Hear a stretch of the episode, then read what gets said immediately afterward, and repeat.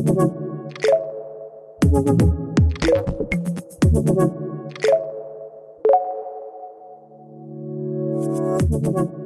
hören Coffee Tea Technology, dem Podcast der Capsch Businesscom. Guten Tag und herzlich willkommen. Schön, dass Sie uns zuhören. Mein Name ist Sandra Bayerl, ich bin Journalistin und Ihre Moderatorin. Gemeinsam mit Jochen Borenich, dem Vorstand der Capsch Businesscom, freue ich mich, heute wieder über ein sehr spannendes Thema reden zu dürfen und auch einen sehr spannenden Gast live zugeschaltet zu haben. Wir, Jochen Borenich und ich, befinden uns direkt bei Kapsch im Vorstandsbüro hier im 12. Bezirk. Zugeschaltet haben wir Carolina Aguilar. Sie ist CEO von InBrain Neuroelectronics, einer medizinischen Firma, die Hirnfunktionsstörungen beheben will.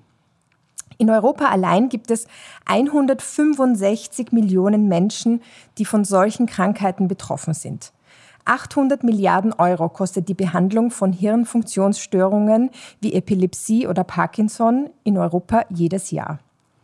InBrain sagt über sich selbst, wir sind Ärzte, Wissenschaftler, Techies und Menschenfreunde mit einer Mission. Wir bauen neuroelektronische Schnittstellen, um damit Hirnstörungen zu heilen. Wie das alles genau funktioniert, was das mit IT zu tun hat, das wollen wir heute in unserem Talk herausfinden. Carolina Aguilar, Neurowissenschaftlerin und CEO von InBrain, ist live zugeschaltet. Sie ist Spanierin. Die Firma sitzt in Spanien und sie selbst ist in der Schweiz. Unsere Diskussionssprache heute wird Englisch sein. Carolina Aguilar, are you with us? Can you hear us? Yes. Hi. Thank you for having me today. A warm welcome from Jochen and myself. Great to have you here.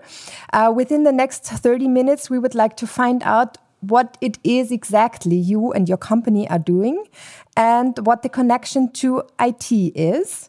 Um, we do have coffee and tea in this podcast. Jochen, what are you having today? Um, I will take again the tea, please. Mm -hmm. uh, for me today, it's going to be tea also, since I only have tea before Easter. Thank you. It's going to be herbal tea. Um, Jochen, you met and heard Carolina Aguilar before. Why did you invite her to our podcast today? Yeah, there was the Darwin Circle last week in Vienna, which is a conference. And uh, I was impressed by the idea of uh, Carolina, which is to decode brain signals into medical solutions sounds interesting. And the topic of the Darwin Circle was how can uh, technology save the world? So under this umbrella, I thought it would be the perfect guest speaker for us today. Mm -hmm. um, Carolina, we are not scientists. We are also not doctors, but we are very interested in your work. Um, in very simple words, can you explain what your development is, what you're working on? Yes.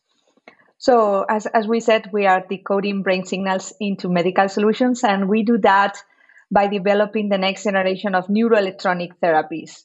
What this means is we are developing a small system that is implanted in, in the head with an intelligent chip that has also some intelligent graphene sensors. Graphene is a two dimensional material that is way superior to metals. And this is how the sensors today are being done with metals like platinum and iridium. So, what we do is with these special graphene sensors, we can actually get uh, brain signals that we could not detect before, also because we can go to very low frequencies in the brain, which is where we can find also very interesting biomarkers. So, we are trying to combine this intelligent uh, advanced materials with IT, of course, so digital health and um, a lot of deep tech as well. Mm-hmm. Sounds great, um, but I'm interested in the in the development stage. What's the maturity level of uh, such a solution? Yeah, so we are very lucky to be a spin-off of partners in the Graphene flagship. The, the Graphene flagship is a European project that put a billion euros to bring graphene to market since 2013 to 2023, and probably with some extensions, because the Nobel Prize for graphene was given in 2010. So it's been quite a while since graphene is, is around, and the development and the investments have been funneled to the to the commercialization of such material. So that's why we believe we are at the stage where we could actually um, combine this advanced material with modern electronics. This is what all the digital health part comes, and then bringing to a commercial stage being, you know, a human stage. So we've done small animal trials, we have done big animal trials, and and now we are going into the human phase actually. Mm -hmm. um, you just said graphene received the Nobel Prize 2010. Um, is it used well, somewhere the, else? The researchers, the researchers, mm -hmm. not I mean not the material itself, but the researchers that extracted the the graphene. Okay, yes. and um, how small? It's it's very tiny, very precious. How small is it? Can you explain the material to us? It's an atom thick, mm -hmm. so it's the thinnest material known to man at an atom thick, and is about 200 to 300 times stronger than steel. So even such a simple material, which is just carbon, brings these uh, phenomenal capabilities. Um, mm-hmm. Yeah, I assume there is a lot of money involved uh, in your research and in your company. How is your company funded? Yeah, so the founders, because you always have to meet the right people to do the right things, right? So the founders actually uh, start um, with all this foundational research work. And then we met and we decided we had to put from our own money first to actually fund the company and, and, and also make it believable to the investors, right? You always have to, you cannot ask money without putting from your own. So the founders put some money, the institutions from which we are a spin off put some money. And eventually, we were very lucky to also attract venture capitalists and institutional partners like Sabadell Bank, which is one of you know important banks in in Spain, and also the Catalan Institute of Finances, and also the IESE Business School. So we had the luxury of having very nice partners helping us on, let's say, the first million and now, of course, you know, we are also raising money for our Series A, and there will be Series B and Series C. So it's a long journey. Mm -hmm. Okay. Um, technology instead of chemistry. Is this way of curing a brain disorder a completely new approach, or are you building up on some technology that has been there before? I think we all build on each other, and um, I think it's our responsibility to do so, so, so we don't invent the wheel, but also really look at safety, right? Uh, I'm a pharmacist myself, so chemistry have done a great job um, in curing us and giving us resources to be healthy. There is a point where actually chemistry cannot go or stops working, whereas where um, neuroelectronic therapies can really help and, and yes, uh, these neuroelectronic therapies have a history of more than 30 years, actually. Mm-hmm. And or, or even longer. It's just that it took time for people to build from each other's work. And yes, we are also building from very important work that have been put together by many researchers, but also many powerful companies that are commercial today. Mm -hmm. um, Jochen, technology is getting stronger in medicine. Um, what does IT have to do with medicine, and where is Kapsch involved in uh, medical projects? Yeah, one of our focus industries is uh, for sure the health and social care industry. Uh, even though we are not that involved in uh, the early stage of research, we develop a lot of uh, smart healthcare solutions I mean, the, the, the, health sector and, for instance, hospitals are nowadays highly digitized uh, organizations. And our task is to provide stable operations, stable in the sense of uh, uh, implementing digital processes and uh, um, providing secure services.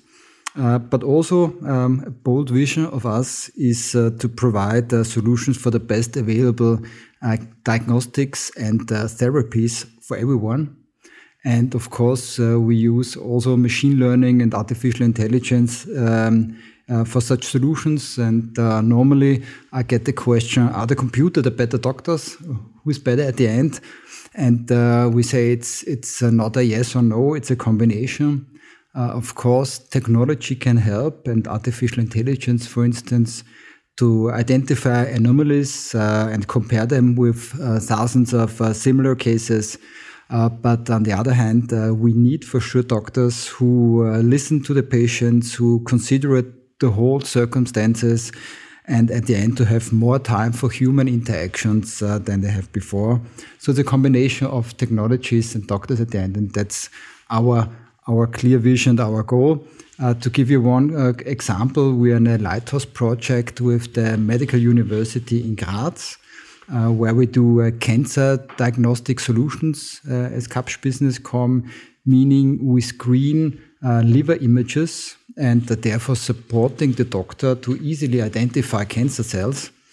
Um, you can imagine it's like when the artificial intelligence uh, is pointing with its finger on certain cells, and this for sure helps a doctor to have a, a faster and better uh, decision basis at the end. Um, this is one example, but uh, we also are involved in a lot of other research projects where we support uh, uh, those institutions. Um, CB in Styria is another example in Austria, which is a biomarker research competence center, and uh, they have the largest biobank uh, here in Europe. And this is a network of uh, leading pharmaceutical, diagnostic, uh, medical technology, and IT companies. And this is where we are involved. And uh, the idea is here to uh, become the leading biomarker research center by 2030 and we are proud that we are part of such bold visions. Mm -hmm. Jochen just said technology can help the doctors. Um, Carolina, how important are computers and artificial intelligence in your work? Yeah, Jochen, very impressive, and congratulations for all that. Uh, we see a lot of movement, and and I think computers and artificial intelligence are tools that we have to go faster, right? Mm -hmm. I mean, as as he said, the ideal cooperation is between the human and, and the artificial power just to make sure that we don't lose the human side and we don't and we keep evolving um, as, as scientific minds right? But always in cooperation with the machine because again we have seen it all with the computers right? Um, it's the same. Machine learning is another tool to go farther and faster. Um, and, and we should use it and evolve it with time and always in cooperation with the human mind and the human real intelligence. Mm-hmm. Further than faster is a nice saying. Um, I would like to talk about big data. Um, what is the role of big data in in your research? Uh, and Jochen, what is the role of big data in, in medicine at the moment? Yeah, well, in our case, when it's about detecting biomarkers, brain biomarkers, uh, it is important to detect a, a, good number of biomarkers that can be correlated with symptoms of a particular um, patient situation, yeah, condition, and then also with that patient's environment. And then if you do that with millions of patients, things start getting complex, but also more interesting because then you can draw correlations, statistical um, analysis that puts things into perspective in different cohorts with different trends and is where things start getting a lot of more sense and have that statistical power to actually have some meaningful real correlations that we can act upon with a medical solution right so it is really key and, and it of course is is fundamental to evolve in that direction uh, making sense of symptoms, patients' conditions, and eventually medical mm-hmm. solutions. Mm-hmm. Big data is key. Big data is key, yeah, because um, the unpleasant truth at the moment is that more or less doctors are pushed to make decisions uh, without having all the data available. And uh, we see our role as uh, Kapsch BusinessCom to do the data enrichment. And uh, the goal should be uh, that uh, the decisions are made 100% evident and data based and this is uh, where technology can help. Mm -hmm, mm -hmm. Um, I would like to talk about data and security. Um, when it comes to medical projects, uh, how do you protect your data? I assume this is an open world. You're working from Spain to Switzerland to other countries. Um, you you do a lot of collaboration work, but in which uh, system are you embedded and how do you protect all this? Yeah. This is very well regulated and will be even more regulated with the MDR, the medical device regulation here in Europe, but also FDA. Um, everybody have seen the, the, the birth of GDPR, um, HIPAA. I mean, those are scopes that actually regulate how data has to be first uh, extracted, but also safe and processed, and how users have the right over that data. And, and there's a lot of regulations on where these servers need to be. Um, so, fortunately, there is a lot of guidance to do things right. And I think there's there's more important problems that we'll have to look at, like cybersecurity. There's also good guidance there, but of course, this is going to evolve quickly and I think is one of the professions of the future, actually, the vigilance of our data, which is going to only increase and be merged with many other more data sets all over the world. So it's a very important topic, good guidance at the moment, but in constant evolution. Mm-hmm, mm-hmm. Jochen, security is a, is a big topic also with Kapsch. That's true. Um, it all starts with data. Uh, to generate the data, uh, in reality, we have, especially in this uh, healthcare industry, we have uh, several formats. We have a lot of analog data. We have uh, partly digital data, structured, unstructured. So the first um, step is to to to structure the anim and of course also to to anonymize the data. It's about all about anonymization, which is a, a complex project by itself. Um, second uh, point is then uh, to have the capabilities to process this large amount of data. I talked about um, um, um, images to detect cancer cells. Such an image can be uh, 70 gigabytes. And uh, if you now have thousands or hundreds of thousands uh, images, you can imagine the data volume that has to be processed. Uh, then, if you have uh, more or less the solution available, it's all about also the acceptance, the acceptance rate. Uh, are the patients, the system, the doctor uh, accepted, and does it fulfill the ethical and, uh, as mentioned already, also of course the regulatory criteria? And of course, you mentioned it, Sandra, the question of how to handle sensitive data. And uh, here we are used to, to operate critical infrastructures uh, to also think about the point of data sovereignty uh, and uh, to have a special focus on the sensitivity of the data, uh, fulfilling all the, the regulatory uh, requirements, but especially in the healthcare sector. This is a crucial point, mm -hmm. right? Mm -hmm. I have one more question to your actual work. We have IT experts and technology on the one hand, and we have doctors and researchers on the other hand. How do they actually communicate with each other. They kind of speak different languages. The one uh, on the technical side, the other one on the more um, researcher side. Uh, how does that work in in real life? This is converging more and more, right? Uh, we are all uh, customers of digital health. The moment you have a smartphone, um, you are part of it, right? So probably older generation had more difficulties, but I think right now this is going quite fast and is converging at a very rapid pace, fortunately. So um, the only thing we need is more synergies with uh, within EPR, you know, like all these management system in hospitals, digital records. That would be a dream.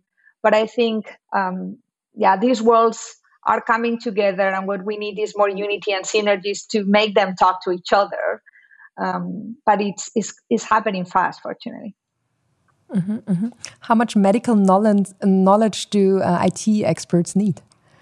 We try to combine it in Kapsch Businesscom, meaning, of course, we have the technological experts and the know how embedded in our organization, but we're more and more also recruiting people coming out of the healthcare sector and uh, for sure, and this we see this in all the industries. Technology is emerging with the industry business know-how, and uh, this also helps then to to accept at the end uh, the solution, um, and uh, at the end uh, to have a successful solution on the market. Uh, but again, it's a combination and uh, question of involvement of all the parties and stakeholders. Mm -hmm, mm -hmm. Um, development is so important in the medical business and in the IT world, but moving on, um, new things, new approaches are also sometimes frightening to people. They, um, some people are afraid of new things. Um, how do you deal with that fear, um, Carolina and also Jochen? Yeah, in our case, we have to accept it. Um, there is this famous book of the crossing of the chasm where you know that there's going to be a 20% of early adopters and then um, the majority and then the laggers, right? Another, so 20, 60, 20. Um, so we know that 20% are going to be there to adopt um, new technology and new things. And if we do a good job and we deliver on our promise and, and we help uh, minds and bodies to recover them function, that is going to be the best the best testimony for the 60% adopting um, that technology, right? So we, we need to uh, speak for everybody, but we know that's the reality. Humans are always scared to try new things, and there's always uh, people that go first and then follow the rest. And there will be people that will never do it, and that's also fine. We have to respect it as well. Mm-hmm.